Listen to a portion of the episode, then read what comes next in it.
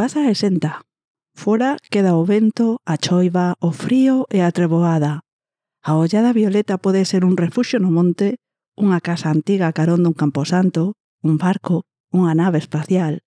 A ollada violeta pode ser o teu fogar interior, un universo ou unha compaña mentras camiñas. O que sempre é feminismo, lingua, terra, Galiza, matria e literatura.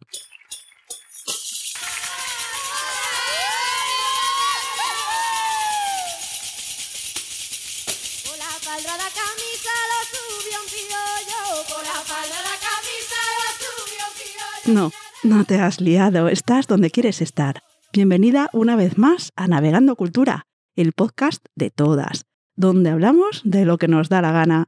Soy Marta Vidal y eso que has escuchado es mi voz en gallego, mi otra lengua materna. Y lo que contaba, leía, es la descripción de Ahollada Violeta, la mirada violeta, que es el podcast de nuestra invitada de hoy, Miriam Couceiro Castro. Muy, muy benvinda, Miriam, ¿cómo estás? Hola, hola, buenas tardes, buenas tardes a todos, a todas, a todes. Qué gusto estar aquí. Eh, disculpas eh, adelantadas porque fue un poco caótico conseguir que yo pudiese grabar el podcast, porque estos días fueron un poco caóticos para mí. Pero qué contenta de estar aquí y poder hablaros de, de muchas cosas que seguro que os van a gustar. Yo espero que sí, para eso estás aquí, para encantar a mis oyentes. Porque como digo, Miriam también tiene su propio podcast, Ahollada Violeta, que es todo, todo en gallego, así que si queréis ver cómo sonamos hablando en gallego, por lo menos una persona sola, pues está ahí, Ahollada Violeta, la tienes en Anchor, el gallego. Esta lengua nuestra que hoy celebramos con todas vosotras, las oyentes de Navegando Cultura. Eh, Miriam, vaite preparando, ¿eh? Hoy toca castellán. Pues sí, no pasa nada porque toque castellano. De hecho, en el podcast eh, yo siempre hablo gallego, pero hay algún episodio en el que meto, a mí me encanta la literatura y, y hay fragmentos en castellano, fragmentos en gallego, hay un poco de todo. Así que no hay, no hay ningún problema. Lo importante es que llegue a cuantas más personas mejor y que después pues les pique la curiosidad y nos escuchen. Claro que sí. Además, el tema y bueno, el título, ya el nombre del podcast, que me pareció que se ponía bastante personal al avanzar los episodios, ¿no? Que empezaba como una idea más para tratar temas de mujeres, de feminismo, pero luego se va volviendo personal. Efectivamente, habla la Miriam mujer, la Miriam feminista, la Miriam trabajadora sobre su oficio y la Miriam gallega que como decía Rosalía, las mujeres gallegas a veces sufrimos una doble discriminación, mujeres gallegas y si me apuras triple cuando hablamos en gallego. Mm.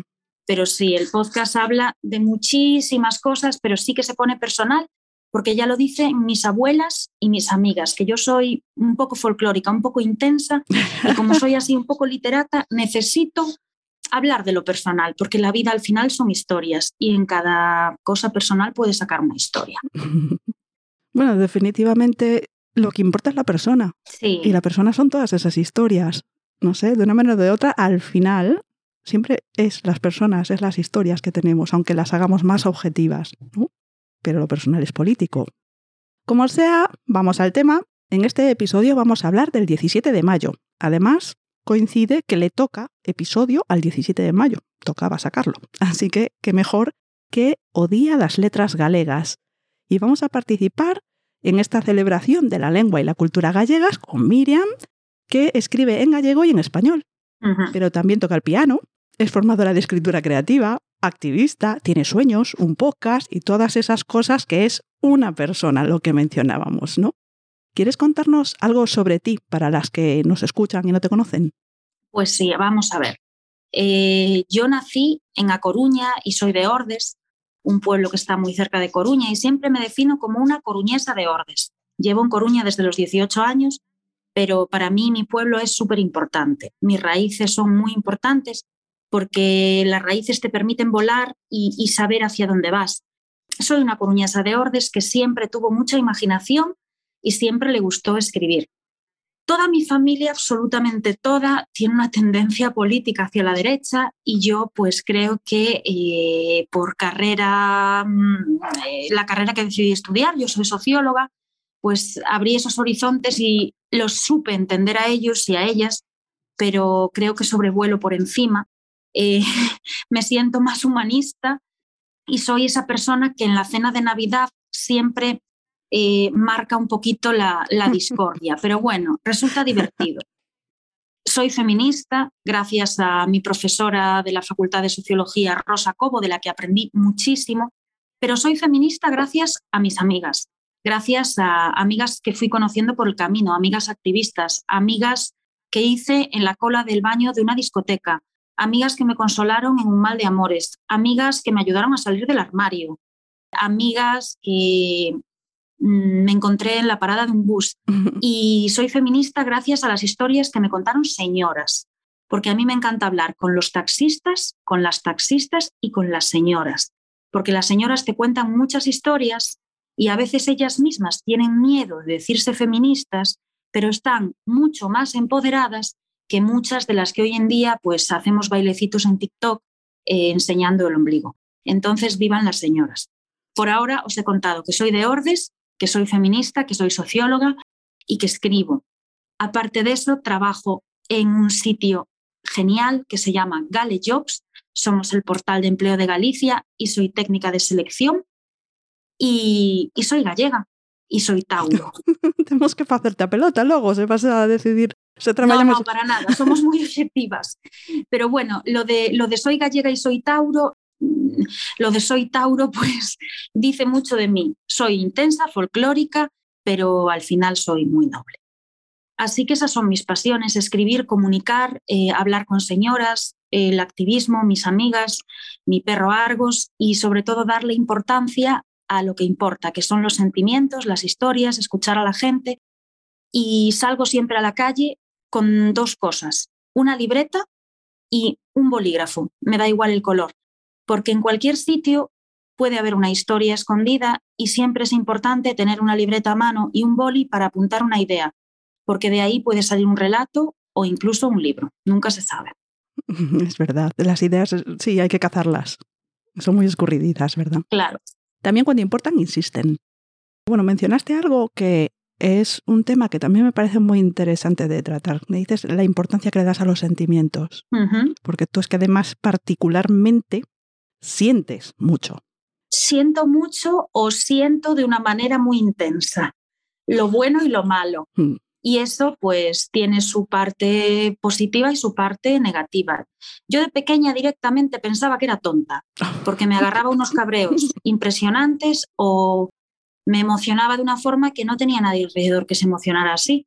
Hasta que de mayor y en terapia, que es algo que recomiendo a todo el mundo, ir a terapia alguna vez en la vida, por esto del crecimiento personal y de aprender a gestionarnos, porque tenemos un sistema educativo que nos enseña mm, mínimo como un múltiplo y máximo como un divisor, que lo usamos muchísimo, pero no nos enseña a gestionar la rabia, la ira, el rechazo, etc. Pues en terapia acabé descubriendo que soy lo que se denomina paz, persona altamente sensible, y ahí me di cuenta de cómo canalizar un poco todas estas cosas. Y también lo descubrí y aprendí mucho de esto gracias a Belén Edreira, que es, creo que es una mujer importante en el panorama gallego, en las redes, eh, la farmacia literaria, si queréis podéis buscarlo en, en Instagram, y es una crack. Y también es una persona altamente sensible, aunque parece mm, una guerrera vikinga, y os explica muchísimas cosas sobre nuestra cultura, la literatura, la idiosincrasia, etcétera, etcétera.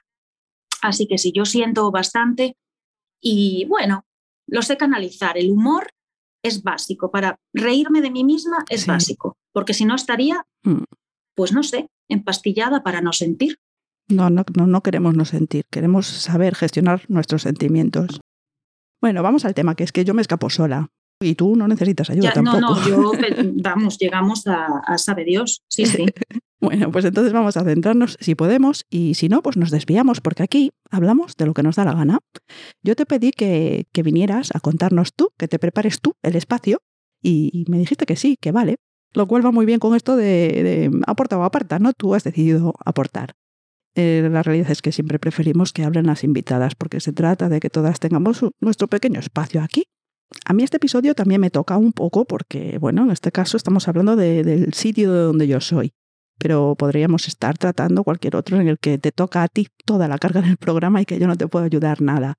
Voy a jugar un poco a eso y te voy a dejar un poco sola. Vale, perfecto.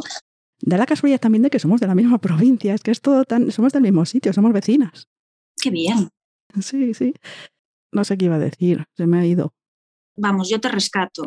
Yo creo que íbamos a hablar del Día de las Letras Gallegas puramente. Así, ah, así, ah, sí, pero bueno, puramente o impuramente. Pero sí, tu parte es más bien pura porque se trata de que las personas que, que no saben de esta celebración, sobre todo las de fuera de España, porque en España tenemos idea de que cada, cada comunidad tiene lo suyo y todo esto, pero fuera, pues a lo mejor no saben no saben que tenemos estas comunidades con sus días especiales de celebración. Entonces, no se trata de profundizar mogollón, sino de ver un poquito de qué va esto.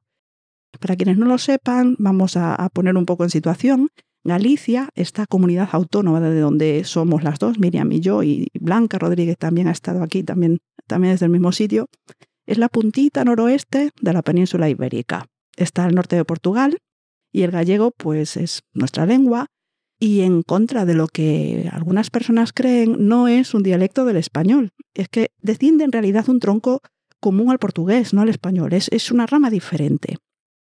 Y nada, quería comentarlo solo como anécdota, que nos situemos en que eh, tenemos una cultura que puede diferir a veces en algunos aspectos con la cultura que se asocia a España, especialmente cuando España se reduce a Andalucía, porque desde fuera a veces Sí conocemos el flamenco, conocemos las sevillanas, pero no sabemos nada de lo que hay en todo el norte, no solo en Galicia.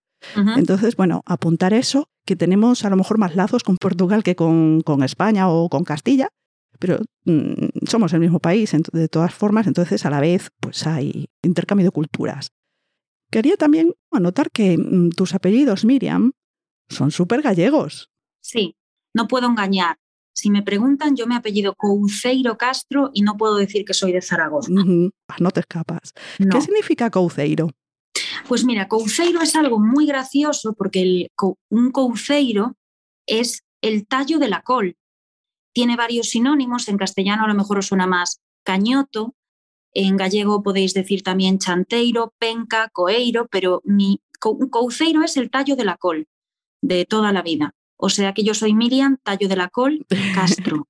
Un Castro ya es otra cosa más grandiosa, como más, mm, bueno, mm, más bonita. Que se, siente como más importante, ¿no? Sí, pero bueno, bien.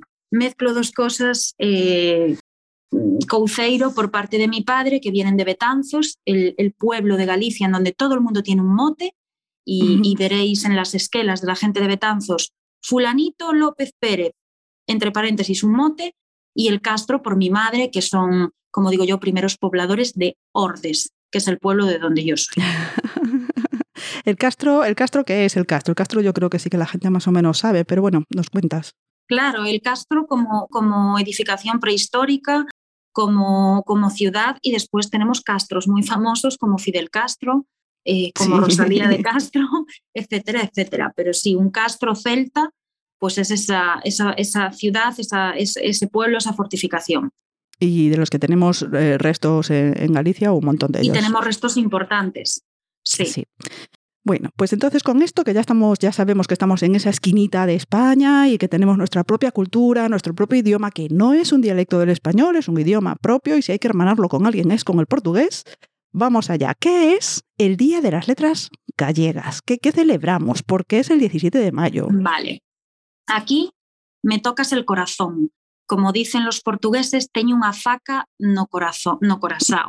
Es decir, me tocas ahí el, lo sensible.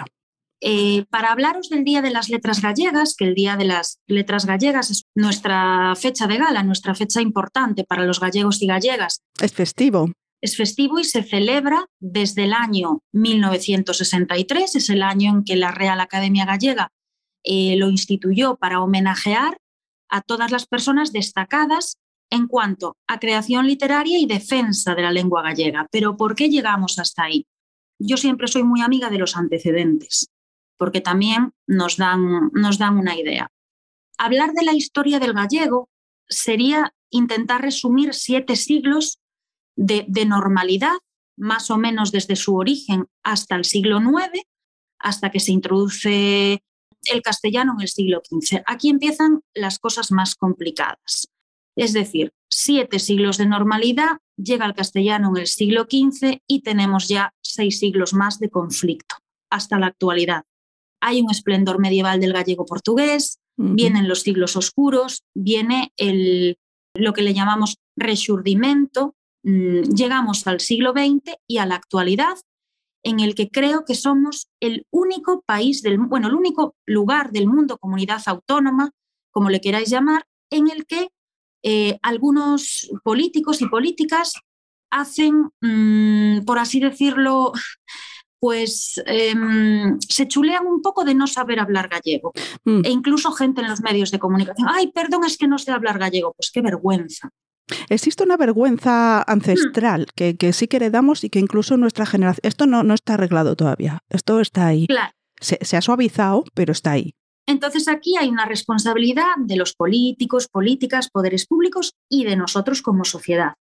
Una de las principales encomiendas eh, según el estatuto que tenemos en la Comunidad Autónoma de Galicia, es que precisamente desde el Parlamento pues aprendan a velar por la salud, la calidad y la proyección de nuestro idioma, del gallego.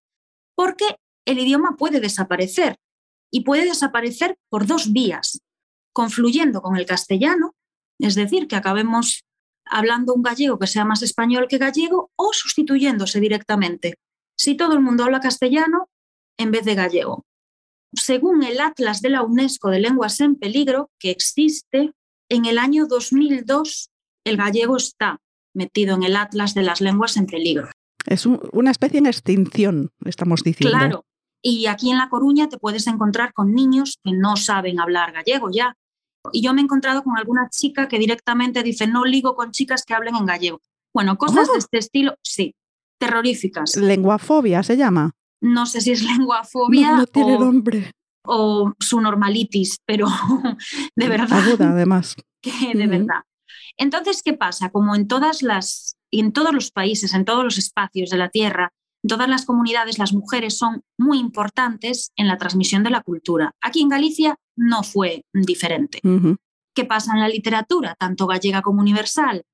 Pues que hay una misoginia muy sutil o no tan sutil, y la mujer gallega tiene asociadas unas tareas concretas y su tiempo libre va asociado a lo colectivo siempre, pues a tejer, a lavar la ropa, juntas, a hablar, y los hombres tenían asociadas otras cosas diferentes.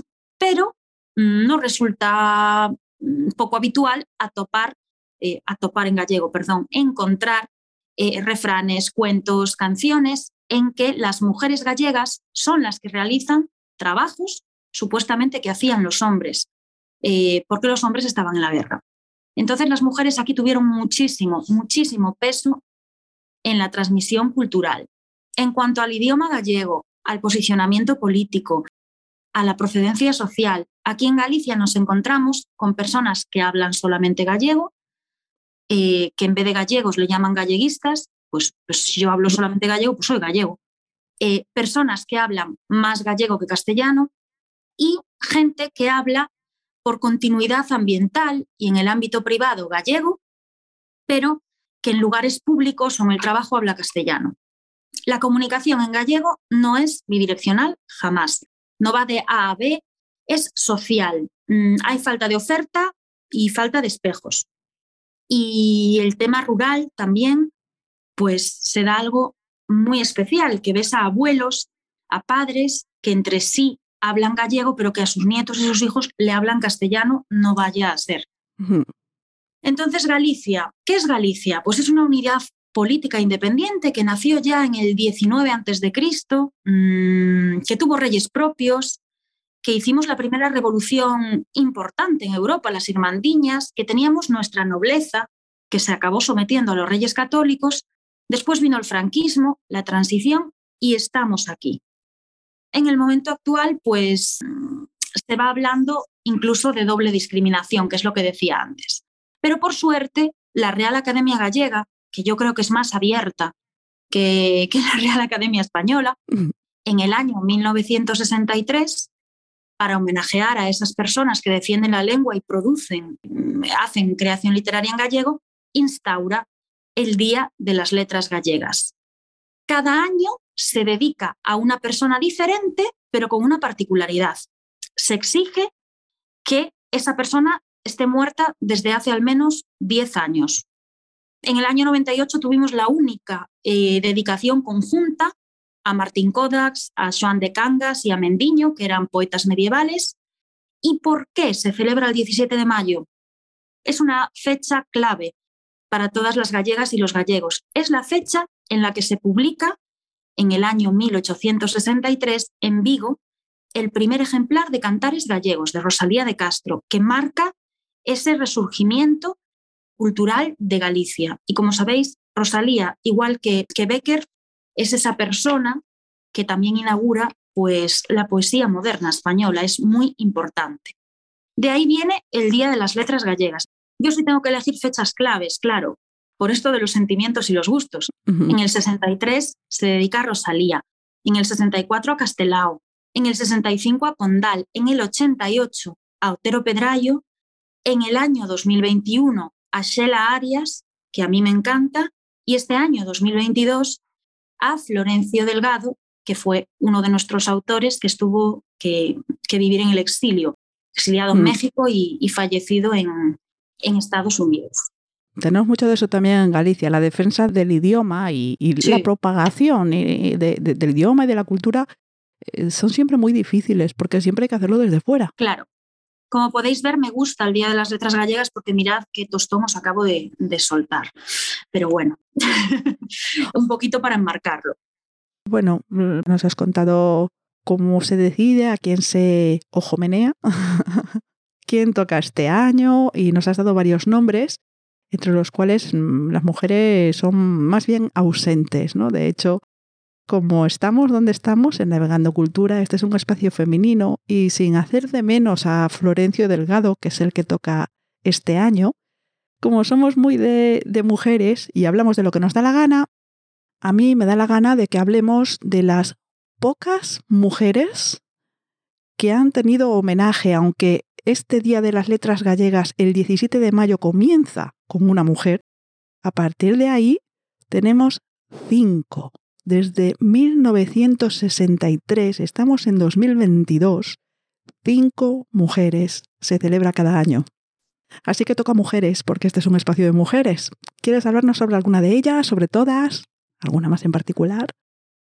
A ver, efectivamente, yo, como os decía al principio, eh, yo soy mucho de sentimientos y lógicamente me gustan mucho las autoras de las que, las pocas autoras a las que se ha homenajeado en, el Día de, las Letras eh, Gallegas.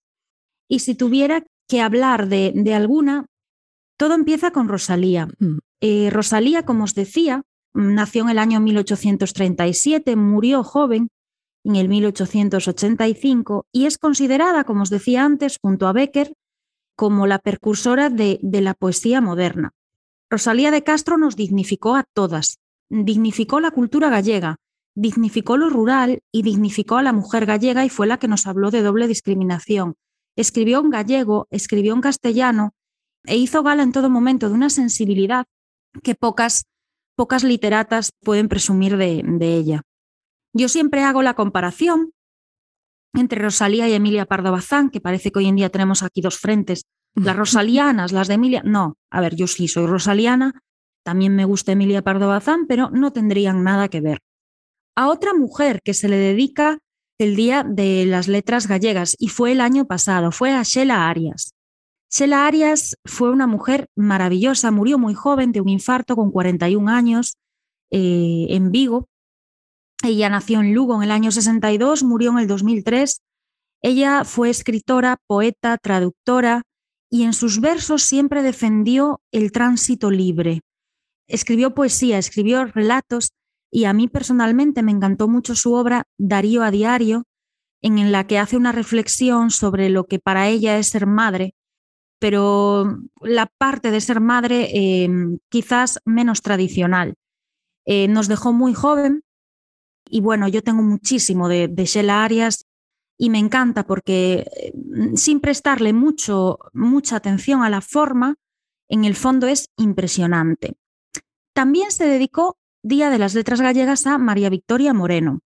María Victoria Moreno mmm, fue editora, además de traductora y escritora, y su texto más famoso se llama Anagnorise y habla de, del reconocimiento de la tragedia, del encuentro con la verdad, eh, de los amores atemporales. Eh, para mí es muy buena novelista. No leí mucho más de ella, pero eh, solamente por esta obra ya la puedo recomendar. Y después tenemos a Francisca Herrera Garrido. Ella fue la primera académica de la Real Academia Gallega. Se le dedicó en el año 87, el Día de las Letras Galegas, es poeta, es novelista y es autora de Néveda, una novela en gallego del año 1920, pues que yo también os recomiendo. Además, ella es coruñesa y, y, es una figura que no muchas personas conocen, porque parece que siempre nos vamos a, a Rosalía. Sí. Aquí si me voy a sentimientos, pues yo me voy a Rosalía, me voy a Sheila Arias. Lo último que me regalaron de Sheila Arias fue en mi cumpleaños el año pasado, ese poemario Intemperiome, que tiene tres partes, eh, primera parte nos habla de ideas como la muerte, como la enfermedad, como algo que está de rabiosa actualidad, y eso que ella murió en 2003, como el hogar opresor, cuando no podemos salir de casa. Una segunda parte que, que habla del caos, de las obsesiones de la propia poeta, y una tercera parte que me encanta porque interpela mucho al lector, te hace hablar mucho con ella. Entonces tenemos a estas cinco mujeres, a Sheila Arias, a María Victoria Moreno, a Francisca Herrera Garrido y a Rosalía. Y está también María Mariño, que también fue homenajeada. En 2007. No os puedo hacer una recomendación clara porque sinceramente es la que menos he leído y está en el medio de todas estas mujeres. Tendrán que pasar años para tener a más porque ya se sabe que es requisito indispensable que tienes que estar muerta desde hace 10 años. Yo quería apuntar que eh, María Victoria Moreno ni siquiera es gallega. Y sí fue una gran defensora del gallego, de, de la cultura gallega, del idioma, de todo. Se enamoró del Sí. idioma. De hecho, ella estudió fuera de Galicia y se enamoró del, del idioma Mm. y, y lo defendió mucho más que alguna de las personas que teníamos aquí. Sí, por eso me parece interesante de anotar, ¿no? Porque aunque no seas una persona gallega de nacimiento, eres, eres siempre mm, bienvenida a, a Galicia, Claro. ¿no? Puedes hermanarte con el pueblo gallego. Eh, así, bueno, Rosalía, eh, a lo mejor es la primera feminista como tal que tenemos en Galicia, no lo sé. Bueno, yo de esto hablo un poquito en el libro que escribí mm, de las fuentes del feminismo en Galicia y yo pongo tres, pero hay muchísimas más.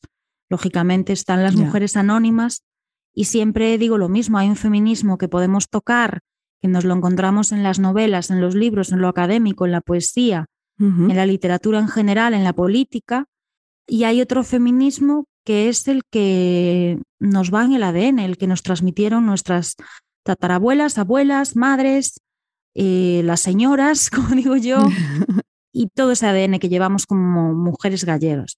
Yo como fuentes nombro a Rosalía, a Concepción Arenal y a Emilia Pardo Bazán, pero habría muchas más de las que hablar, desde luego. De tu libro también, bueno, quería que nos hablases un poquito para que nuestros oyentes sepan que está ahí y si les apetece probar el gallego, pues si el tema les interesa, ¿por qué no con ese libro? no? Claro, No tiene por qué recurrirse a las homenajeadas, a las clásicas, a las muertas, se puede leer a las vivas también, que, que son las que necesitan además ese apoyo ahora mismo, ¿no? Yo creo que las señoras gallegas dan para hablar, que podríamos hacer episodios específicos para cada una de ellas, o coger las dos a dos o de tres en tres. De hecho, hay podcast en, en gallego, que mm, para las oyentes digo esto, no, no para ti, Miriam, que bueno, que podéis escuchar y, y aprender más sobre estas señoras, ¿no? Eh, como me da la gana ahora mismo, y seguro que a ti también, porque cada una de sus libros siempre nos apetece hablar. Podemos hablar de ese libro tuyo que acabas de mencionar, que se publicó el año pasado, ¿verdad? Eh, con Sí. la editorial Galaxia, está escrito en gallego. Se llama A Galiza Feminista, Tebras e Alboradas. La Galicia Feminista, Oscuridades y Amaneceres. ¿Nos cuentas un poquito de este libro? Sí, por supuesto. Pues mira, este libro tiene mucho ADN de, de señora de Galicia y os explico por qué. A mí siempre me había apetecido escribir un libro eh, y empecé a hacer una tesis doctoral y mi tesis iba sobre el feminismo en Galicia. Haciendo esa tesis doctoral me di cuenta de que no me llamaba para nada la atención la enseñanza en la universidad, me horripilaba el mundo académico, por lo menos aquí, y recuerdo que dije, bueno, hay que sacarle partido a esto. Yo cuando defendí mi tesis y conseguí, pues eso, mi, mi título de doctora, pues fue uno de los días más felices de mi vida, pero me atreví a enviarle una idea al que es mi editor, a Francisco Castro, de Editorial Galaxia. Antes de atreverme a mandar mi idea del libro, tenía ese síndrome de la impostora que nos meten en el cuerpo las personas que normalmente son personas faltas de talento, mediocres, malas, por qué no decirlo, y que nos mete la sociedad de mm, no lo hagas, que total no vas a ser lo suficientemente buena, o se van a reír de ti. Y recuerdo que se lo dije a mi abuela, a mi abuela Manolita, le dije, escribí un libro, pero no sé si enviarlo, porque es que no puede ir cualquiera a una editorial. Mm. Y mi abuela me miró y me dijo, ¿y a ti quién te dijo que eras cualquiera? Ay, qué abuela más maravillosa. Y esa frase fue fantástica y dije, pues venga, de perdidos al río. Yo estaba en Madrid viviendo en ese momento y yo ese libro lo fui escribiendo, lo fui perfilando, eh, ya tenía todos los datos, pero tenía que darle forma según los requisitos que me pusieron en la editorial y yo me iba al Museo del Prado por las tardes al salir de trabajar y un día estaba en una sala, otro día estaba en otra, otro día estaba en otra, iba escribiendo y fui hablando de las raíces de las mujeres gallegas y del feminismo. Las raíces normalmente son historias. Hablé sobre todo de, de cómo yo entendía esas fuentes del feminismo en Galicia y a partir de ahí pues fui viajando a la ilustración donde todos, todos éramos libres mm, e iguales, pero todos los que no tuviesen vagina, en este caso, la mitad de la población, ellos, ¿dónde quedábamos nosotras? Ahí aparece ese hijo no querido de la ilustración, el feminismo, y, y se busca la igualdad más allá del genérico masculino. Pasé por el romanticismo, por esa fuerte reacción contra el feminismo, pasé por las sufragistas que iban vestidas de blanco con sus títulos, con sus togas, iban diciendo si hasta el más pendenciero que está encarcelado, el borracho, tiene derecho a votar, nosotras que, que somos educadas, quizás desde un punto de vista muy burgués, porque no había muchas mujeres educadas en la época, ¿por qué no podemos votar? Y llegué aquí, a Galicia, dije, bueno, ¿qué pasa aquí?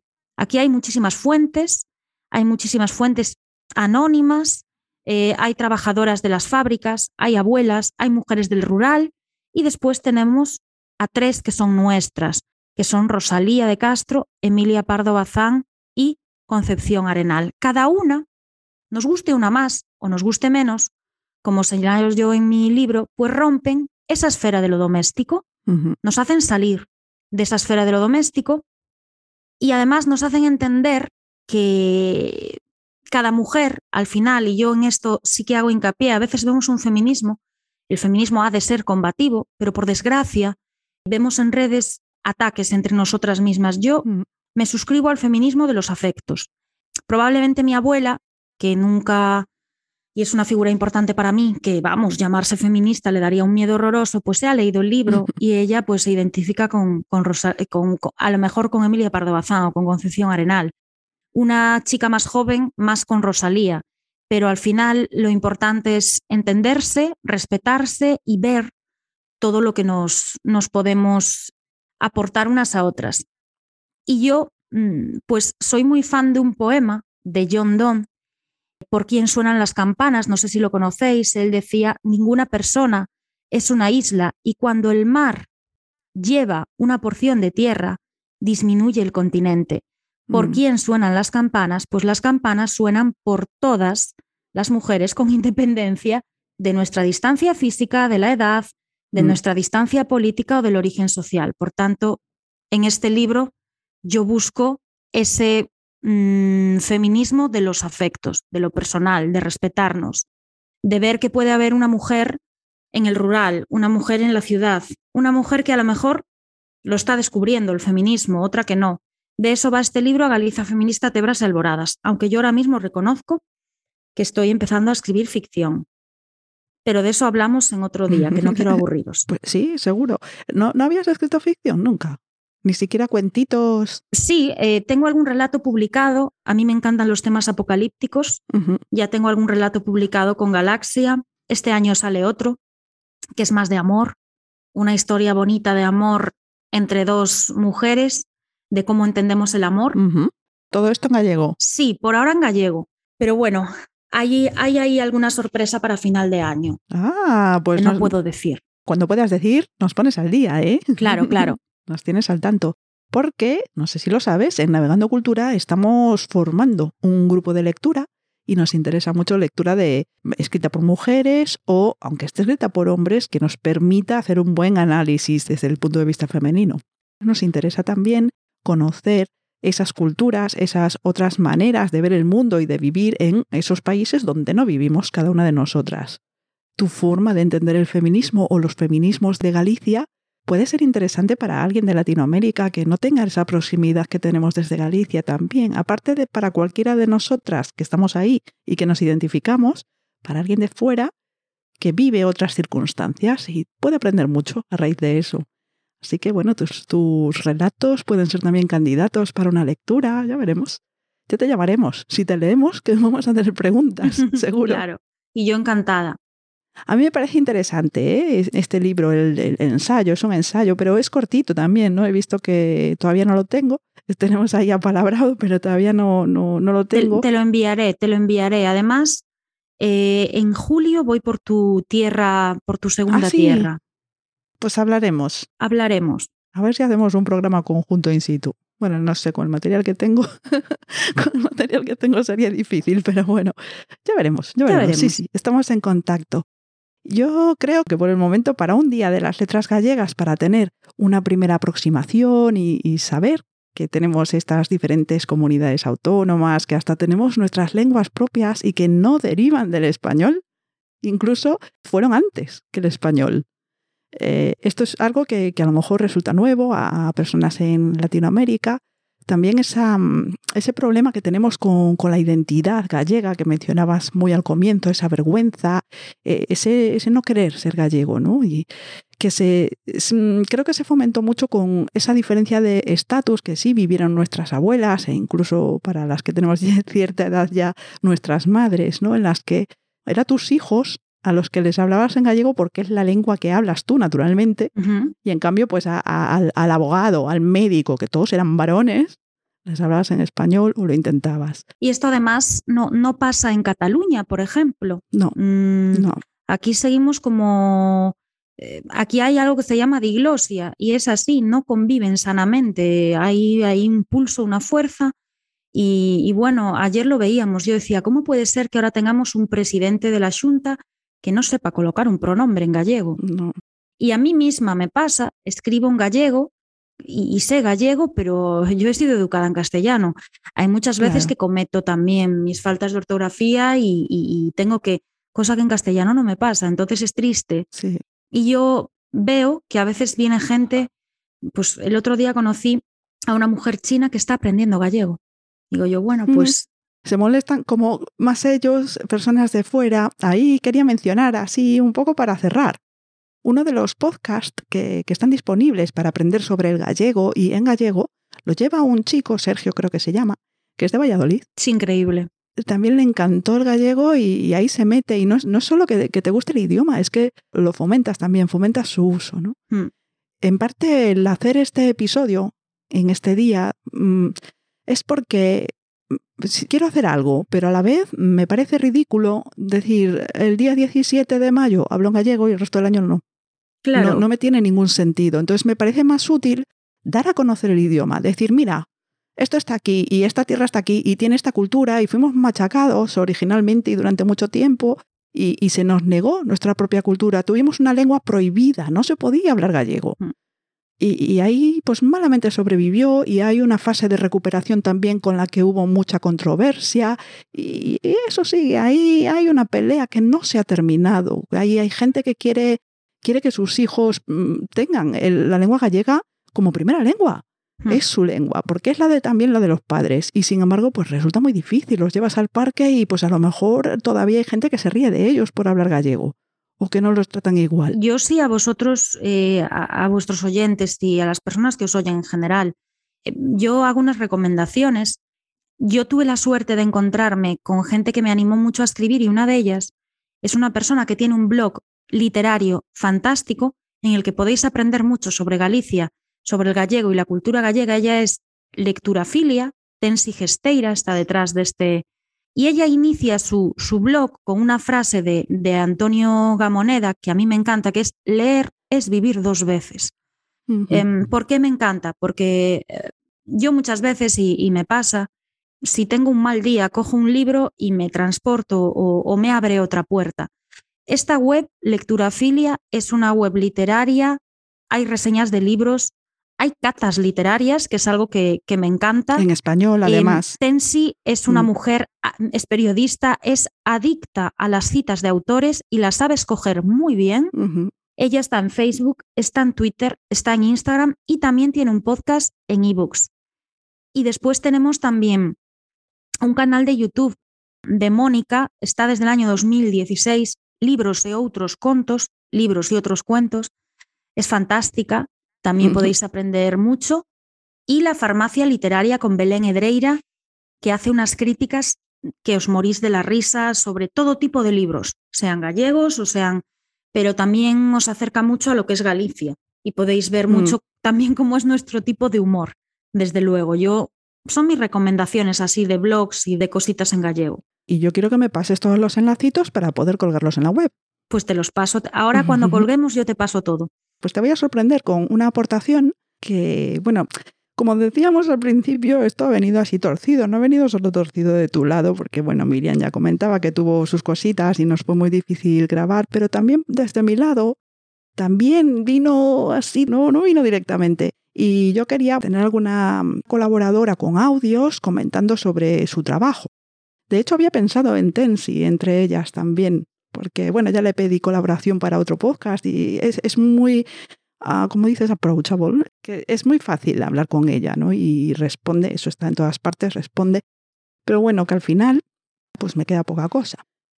Y esto es la aportación de una actriz gallega, que además ha estado en muchos programas de la televisión de Galicia, y que recientemente eh, estaba trabajando en una obra de teatro en la que se trata el tema del maltrato y todo esto.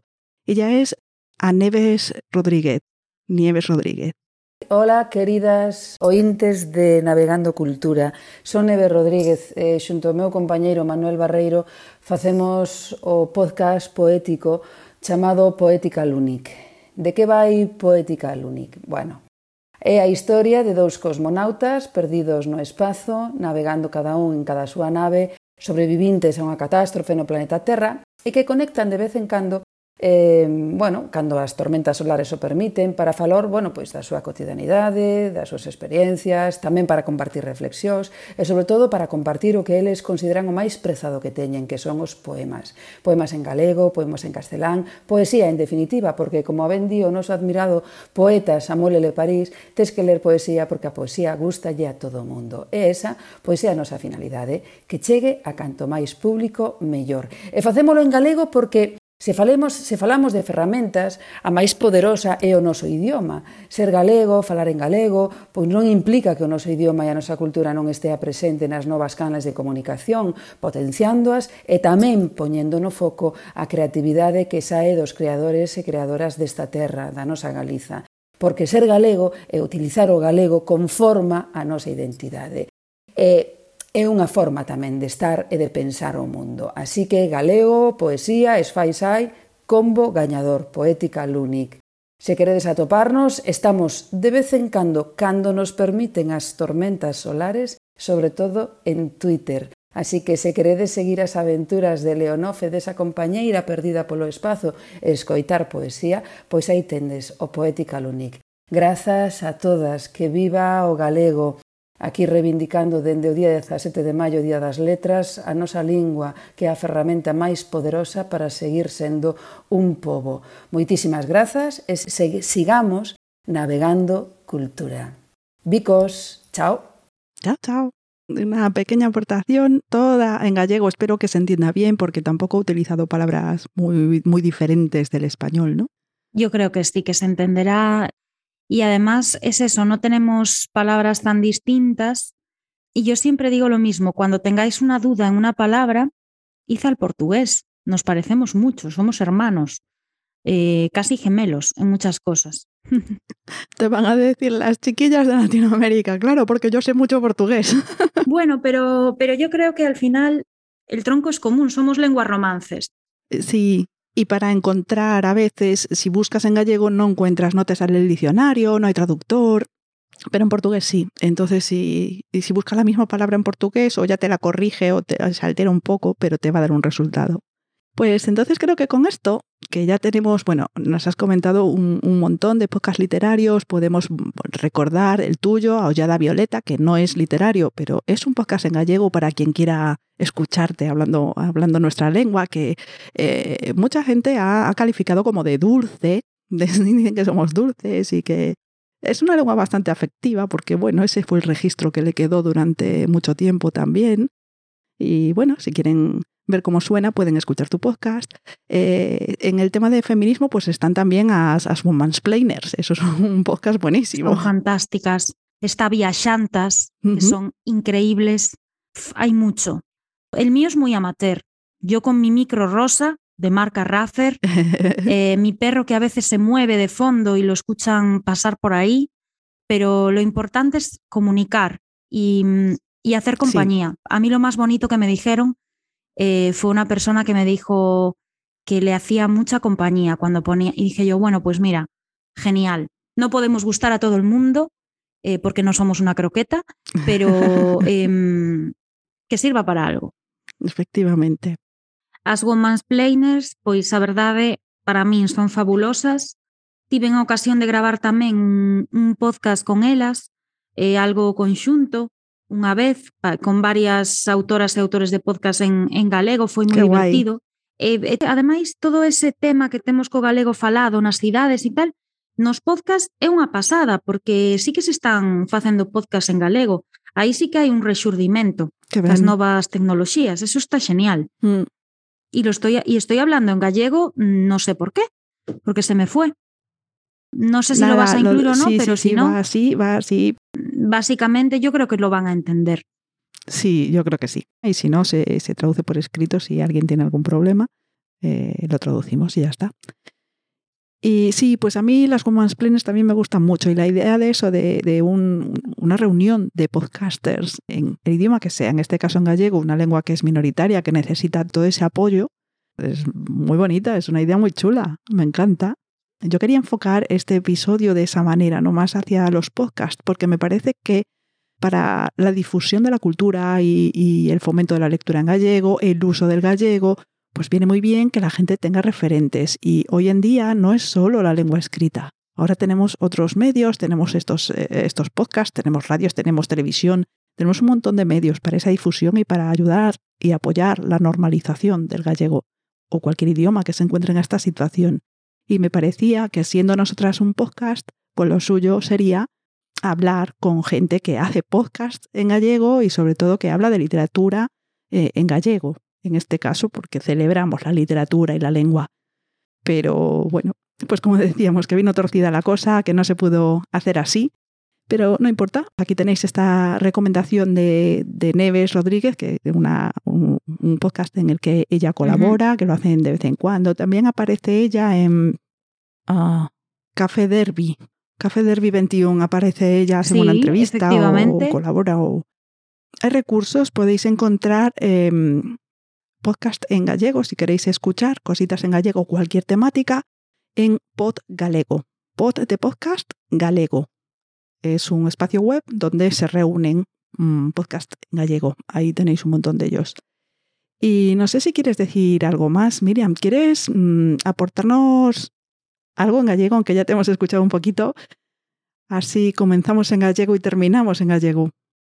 Pues mira, a mí me gustaría, tengo aquí un relato que está incluido en un libro que se llama Test 5 minutos, traducido es Tienes 5 minutos, es un libro que publicó Galaxia. Aquí está mi primer relato.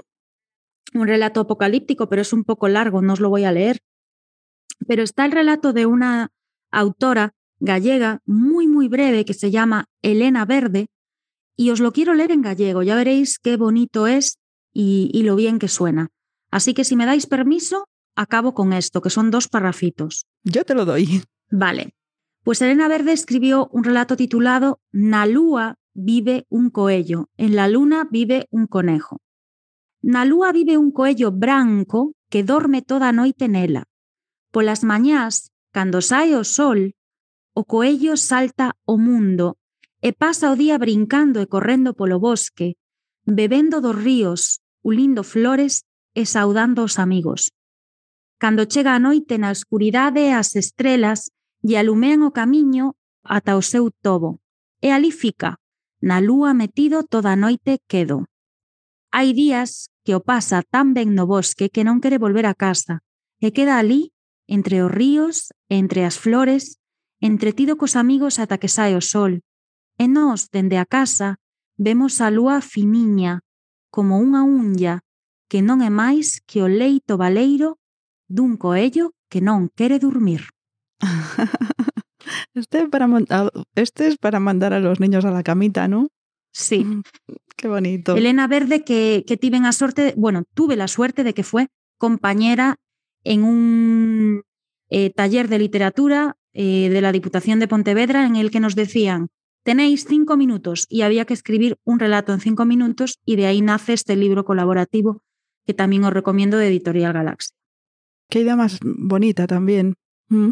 Más bonita y más estresante lo de tienes cinco minutos. No te quiero decir lo que salía de ahí. Menos mal que luego nos dejaron corregir. Porque si no, mm, en fin. Bueno, eso es forzar un poco la máquina para que saque las ideas adelante, ¿no? Y luego ya eso se, se, pule y, y, ya está. Pues Miriam, muchas gracias por aceptar esta invitación y por presentarte a pesar de los problemas de salud, los problemas con amistades, todo lo que ha pasado en estos pocos días. Felicidades atrasadas por tu cumpleaños. Muchísimas gracias. Y espero que nos encontremos otra vez en algún otro episodio. Ya te avisaré si decidimos leer alguno de tus libros o relatos en el club de lectura. De momento está la cosa así, no hay mucha participación, pero bueno, espero que, que vaya adelante y que, y que sí, que, que algún día toque una autora gallega y que posiblemente seas tú. Muchas gracias. Y yo os voy a decir cómo termina mi, mi podcast en gallego lo empiezo y lo acabo así, siempre digo vos días, boas tardes, boas noites ou boas madrugadas. Así que yo me despido encantadísima de haber compartido este tiempo con, con todas las personas que están ahí al otro lado. Y así termina este episodio de Navegando Cultura. Ya sabes, si te ha gustado, déjanos tus me gusta, déjanos tus estrellitas, tus corazoncitos en las redes o en las plataformas de podcast. Suscríbete si te gusta el proyecto, porque eso nos ayuda a mejorar en los rankings y llegar a más gente. Te esperamos en nuestro grupo de Telegram Navegando Cultura. Estamos en Instagram como Navega Cultura, Marta Terrevidal en Twitter y también nos puedes encontrar en Facebook. El Club de Lectura te está esperando. Hasta el próximo episodio.